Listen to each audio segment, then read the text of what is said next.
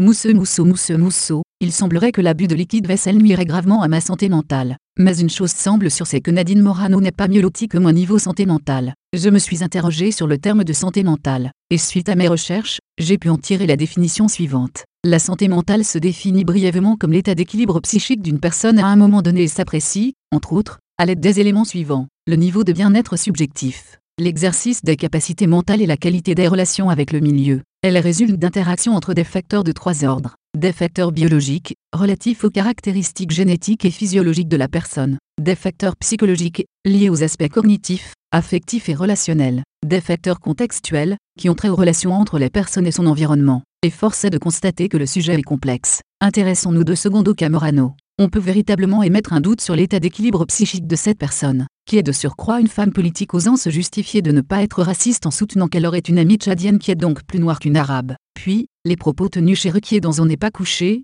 n'ont fait que renforcer le doute et fait qu'augmenter ma conso de liquide vaisselle ce soir-là, j'aurais pu y passer. Cette femme est l'incarnation même de l'instabilité, du déséquilibre psychique, de la spontanéité incontrôlée, largement répandue chez les jantes féminines de ce 21e siècle. Quand ces éléments se mêlent à un environnement peu favorable comme un milieu professionnel difficile, une situation affective désastreuse, une dégénérescence des capacités mentales, cela peut mener à la connerie intersidérale constatée ces derniers jours. Il faut qu'on soit clair entre nous. De tels propos aussi lâches tenus par une femme politique témoignent non seulement d'une forme de régression du vivre ensemble dans la société actuelle mais aussi que l'extrémisme progresse également dans les partis dits traditionnels. Alors, vous percevrez la raison pour laquelle l'UMP a été rebaptisé LR, pas pour les républicains, mais les racistes en réalité. Soyez-en sûrs. Certaines diront que je suis aussi lâche que Morano, car je lance des pics sur internet sans mettre de photos de profil. Mais les cocottes, dites-moi merci car je vous évite d'avoir à surprendre vos hommes en train de m'envoyer des messages coquins en PV. Si si. Enfin bref, je continue. C'est en me promenant sur la toile que j'ai remarqué l'intérêt grandissant des femmes pour la politique. Elles s'y lancent avec autant d'assurance que la femme au derrière silicone et des clips de rap.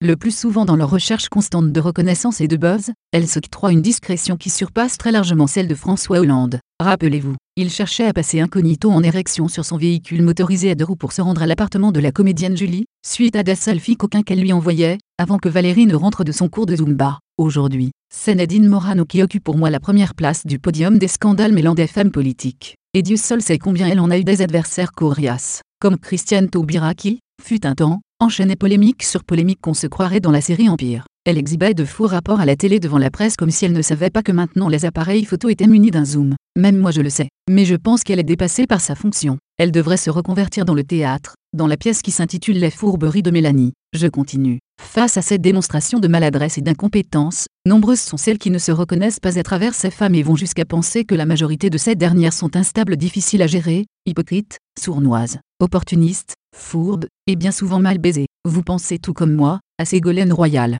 Depuis l'évincement de Valérie Trier-Reveller elle a pu renouer le contact avec son ex-mari et accéder au poste de ministre de l'écologie. Je trouve ça fort quand même, même si on ignore comment elle a fait. Je la soupçonne même d'avoir voulu interdire le port du décolleté, tout de suite, après sa prise de fonction dans le but d'éviter toute tentation envers François Hollande. Je continue. Plus une femme a de l'ambition, plus un homme sera à même de la manipuler, c'est actuellement le cas, de Marine Le Pen et Philippot, mais aussi de Chimi et Catherine Conconne. Si derrière chaque grand homme il y a une femme, derrière chaque grande femme, il y a un homme en levrette. Plus elle aura de l'ambition, plus elle aspirera à se rapprocher d'un homme qui en a également. Même quand elle sera parvenue au paroxysme de sa réussite, elle se sentira nue quelque part si elle n'a pas l'homme beau, grand, fort et intelligent qui rendra jalouse toutes ses copines. A contrario, tu en as qui n'ont pas du tout d'ambition et ont un comportement qui est loin d'avantager l'image de la femme. Si si, Georges Paul Angevin on te voit et j'entends les outre-mer crier d'une seule voix, elle fait quoi pour nous celle-là? J'ai comme l'impression qu'on désigne volontairement les moins affûtés pour représenter ceux qui intéressent le moins l'État français. Je vous rappelle quand même, que cette femme a osé dire, qu'elle n'a jamais vu d'Alxargas, en rentrant d'un déplacement aux Antilles, alors qu'on la voit tout sourire posant avec des pêcheurs, avec comme arrière-plan,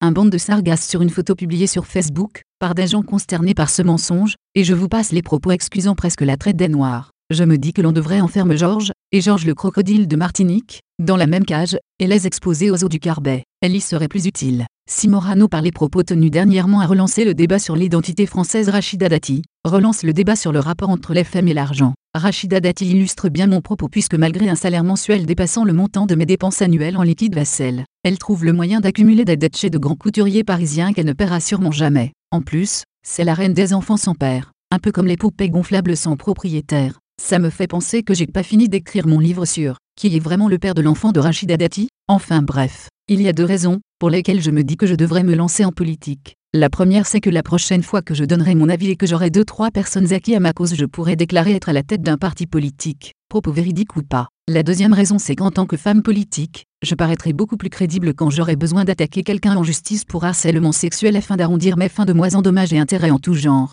Même si j'ai été fabriqué pour satisfaire les fantasmes les plus fous grâce à ma prise en main brevetée, déjà copiée par Samsung. Alors sur ce, mesdames désolé de vous le dire, mais lorsque vous ne brillez pas c'est autant de place que vous faites aux hommes, que vous avez parfois en horreur. Vous rabaissez la jante féminine, et vous-même, et anéantissez le combat de grandes femmes, qui vous ont ouvert des portes dans le passé, et leur est aux postures de soumission prises par certaines, qui aspirent obtenir une grâce de Dieu, mais pas de celui qu'elles devraient considérer comme telle. À quelques encablures de la mise en place de la collectivité unique de Martinique, on a tous vu Chantal Magnan, avec ses rajouts à base de sargasses stressé, retourner sa veste politique, en changeant de parti. Si tout le monde savait qu'elle était renversable, personne ne savait qu'elle était réversible. Et l'autre là, génie du lys petit, mère de droite du Morne Rouge, souhaitant devenir grande, déclare avec dévotion, lors d'une séance plénière du conseil régional que Serge Le Chimi, serait le chemin, la vérité, et la vie. Amen. Que c'est beau une femme sûre d'elle, faisant preuve d'une grande maîtrise, intelligente et réfléchie sachant faire preuve de franchise, être charismatique en plus d'être une bête de sexe. Mais que c'est laid de voir ces hommes de pouvoir, là, à profiter de la situation ils manipulent les femmes assoiffées d'ambition et au cerveau ouvrier. Ils disent être saints de corps et d'esprit mais bandent en cachette dans le pantalon en toile à la seule idée qu'une femme veuille se présenter en politique et gravir les échelons. En effet, il faudra qu'elle passe par leur bureau pour devenir des icônes. Enfin bref, je dois vous laisser j'ai du savon et du liquide vaisselle à livrer pour la prochaine jet wash, ou car wash, je sais plus. Ciao bye bye.